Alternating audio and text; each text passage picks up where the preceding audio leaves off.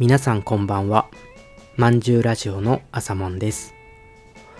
この番組は30代ゲイの朝もんがいろいろなトピックスについて考えながら自分の価値観をこねこねこね直す番組です。ということで第4回目でございます。毎回これでいいのかなって迷いながら1週間ぐらいは寝かしてるんですけど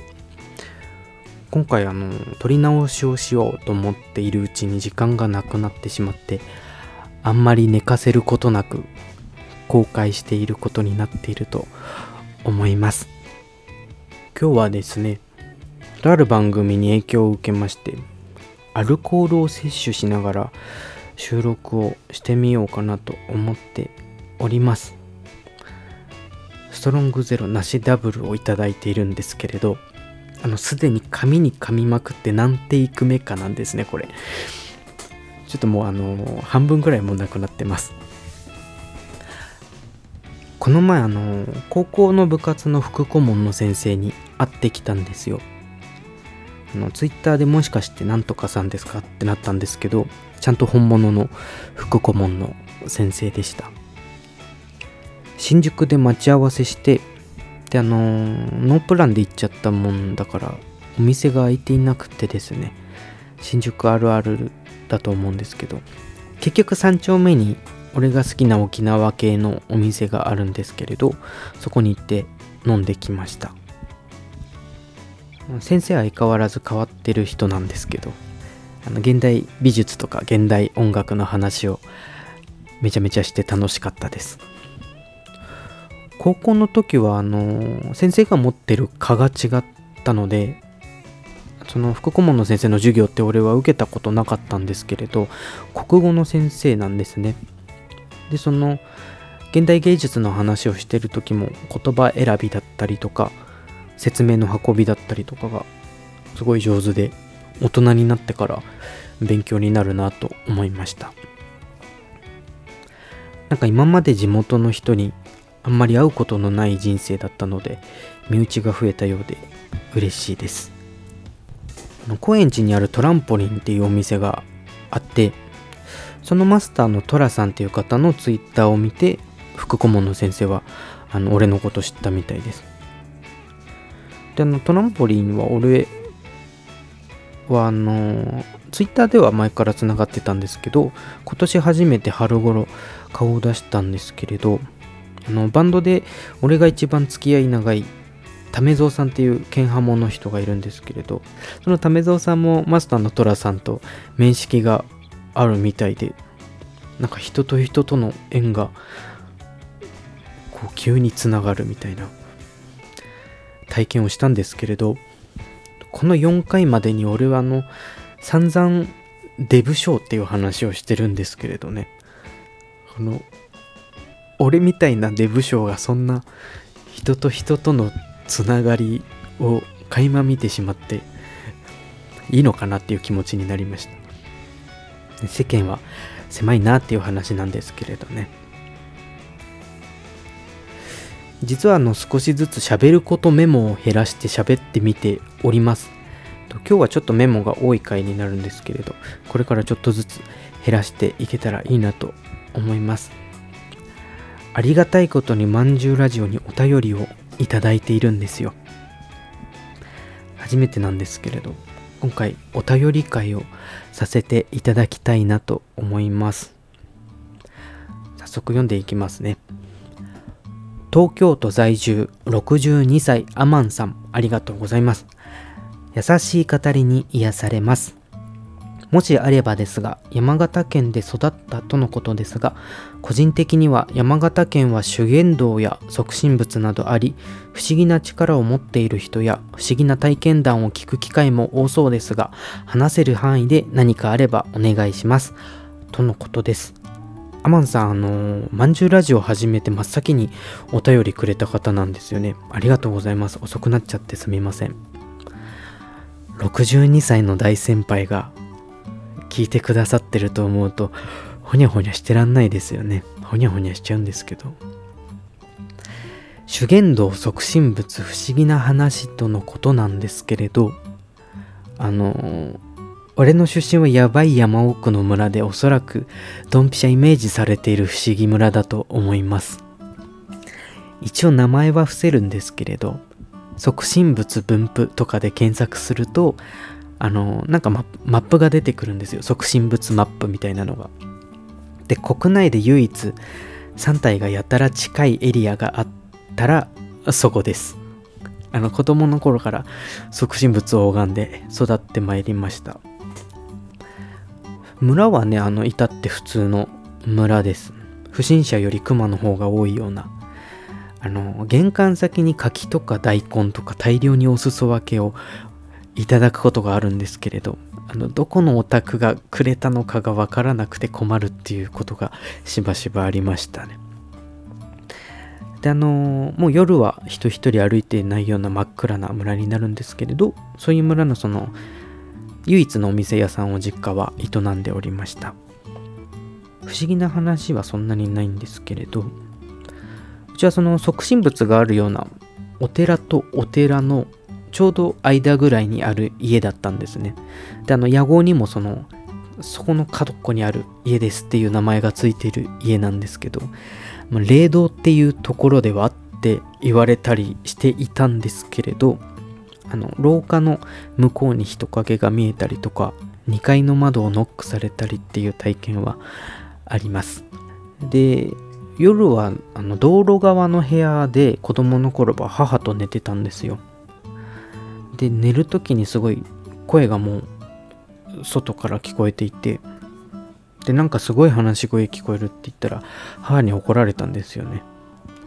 であのそれから寝る時にチャイコフスキーのピアノ協奏曲第1番がなぜか流されるようになったんですけどあので今思えば壮大すぎて寝れるわけない曲ですよね。もうちょっと大人になって中学生ぐらいになったらこうちょっと人里に引っ越しをしたんですけど思い返せば人の声なんか聞こえるわけないから子供にそんなこと言われたらうわってなりますよね。あの子供の頃の記憶って俺あんまりないんですけどそのチャイコフスキーのピアノコンチェルトが幼少期のテーマソングみたいになってます。何のうちもない話なんですけど。次。埼玉市在住54歳河津さんありがとうございます。こんばんは。まんじゅうラジオシャープに拝聴しました。俺もガルボ好きです。しょっぱい系では歌舞伎揚げが好きです。ケーキも何でも好きですが、一つセレクトするならサバランという生地に洋酒のシロップを染み込ませているケーキが好きです。もともと太りにくい体質ではあったのですが、もう50代でそうも言ってられず、腹ぽっこりが気になるので、お菓子はなるべく控えています。お化け枕の次の公演の計画などありますか？楽しいポッドキャスト末永く続けてください。めでたしめでたし。ありがとうございます。お化け枕っていうのは俺がやっているバンドの名前です。あの今度何かの折に話したいなとは思っているんですけれど、あの次の公演は今、作戦会議中でございます。歌舞伎揚げはね、みんな好きでしょう。俺も大好きです。あのセブンの一口歌舞伎揚げとか天野屋っていうとこが出してる。歌舞伎揚げとかだいたい1袋500キロカロリーあるんですよ。でもあの俺生まれてこの方ちょっと太い体型を維持しているのでお菓子って開けると1袋単位で食べちゃうんですよね。怖いですよね。500キロカロリー。あのサバランはねあのお菓子の時の話に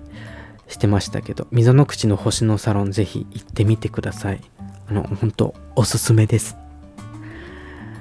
あと、お腹ぽっこりが気になるのは細いから気になるんでしょうね。細い人がお腹少し気にしてるのって俺は可愛くていいなと思います。隣の芝は青いみたいな話なんでしょうけどね。あの、お互いほどほどに美味しいお菓子を食べてハッピーでいられたらいいですね。続いて東京都にお住まい44歳ベッチさんありがとうございます。こんにちは。ラジオの更新ありがとうございます。食べ物について質問したのは僕ですので取り上げていただいてありがとうございました。思った以上に朝門さんがお菓子好きで驚きました。個人的なおすすめは越後製菓さんの唐辛子の種です。学生時代塾でのお夜食代わりに毎回食べていました。そこそこ辛いのですが午後の紅茶のミルクティーと交互に食べると無限に食べられるってやっていました。あとは年輪屋さんのバームクーヘンしっかりめ。目はあの新芽の芽ですね。しっかり目もおすすめです。どちらもまだでしたらぜひお試しください。ラジオの更新を楽しみにしています。ベチさんありがとうございます。あのベチさん植物好きな方で、Twitter のスペースでもしばしばお話をしたことがあります。あの、このお便りを見たすぐ後にお菓子の町岡でちょうど唐辛子の種を手に入れられたんですよ。これあの辛いお菓子といえばハバネロの世代なんですけどちょうどハバネロぐらいの辛さでで俺あの人の話をよく聞かないからミルクティーを買ってなかったんですよね。であの言う通り結構辛かったです。会社で食べたんですけれどあの俺が勤めてる会社って毒水しか出ないんですよ。あのなんだろう。井戸水から出てるらしいんですけど検査してないからちょっと飲めないよっていう注意書きが書いてあるようなとこなんですけど。であの一応左右を持っていってるんですけれど辛いものとお湯ってもう組み合わせ最悪じゃないですか。なんで辛さ増し増しで食べましたけど結構美味しかったです。辛いおかき。あの柿の種ですね。辛い柿の種で結構美味しかったです。であの前回触れられなかったんですけれど俺あの焼き菓子で一番バウムクーヘンが好きなんですよ。でネニアは憧れのお店の一つなんですけれど店舗が意外とないんですよね。近くに行った時はしっかりめ買いたいと思います。ホームページで改めて調べてみたんですけどあのサクサクのアイシングがねいっぱいかかって絶対美味しいやつなんですよね。あの次見かけたら絶対買って帰りたいと思います。これは純粋な自慢なんですけどデルベアっていう数年待ちのバウムクーヘン。実は俺予約をして2年が経ちます。もうすぐ手元に届くんじゃないかなと思いますけれど。次が最後のお便りです。東京都在住41歳。最高おじさん。ありがとうございます。どんぐりの話とかお菓子の話とかほっこりさせてもらってます。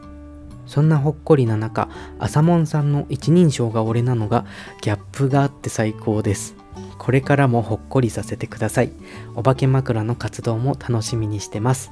俺って僕っぽいですかね？あの、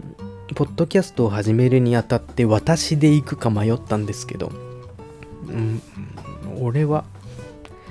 俺だしなと思って通常通りの俺で行くことにしました。の俺って東北の方の一人称がおいだったり俺だったりするんですけれどその影響が結構あるんじゃないかなと思います。あのほっこりしてもらえたら 嬉しいなと思います。本当あの自分ではそんなにほっこりさせるような人ではないと思っているんですけれどあのほっこりもねあの本物の自分だと思うのでそういうところをなるべくお話ししていければいいなと思います。人に優しい人でありたいですよね。まんじゅうラジオではトークテーマや相談なども募集しています。番組の概要欄に URL 貼ってありますのでお便りいただけたら嬉しいです。あとあのー Twitter の方でクエリっていうアプリを連携しているので質問とかはそちらの方からいただいても大丈夫です。今日はこんなところで終わりにしようかなと思います。お便りくださった皆さんありがとうございました。最後まで聞いてくれてありがとうございました。それでは今日もめでたしめでたし。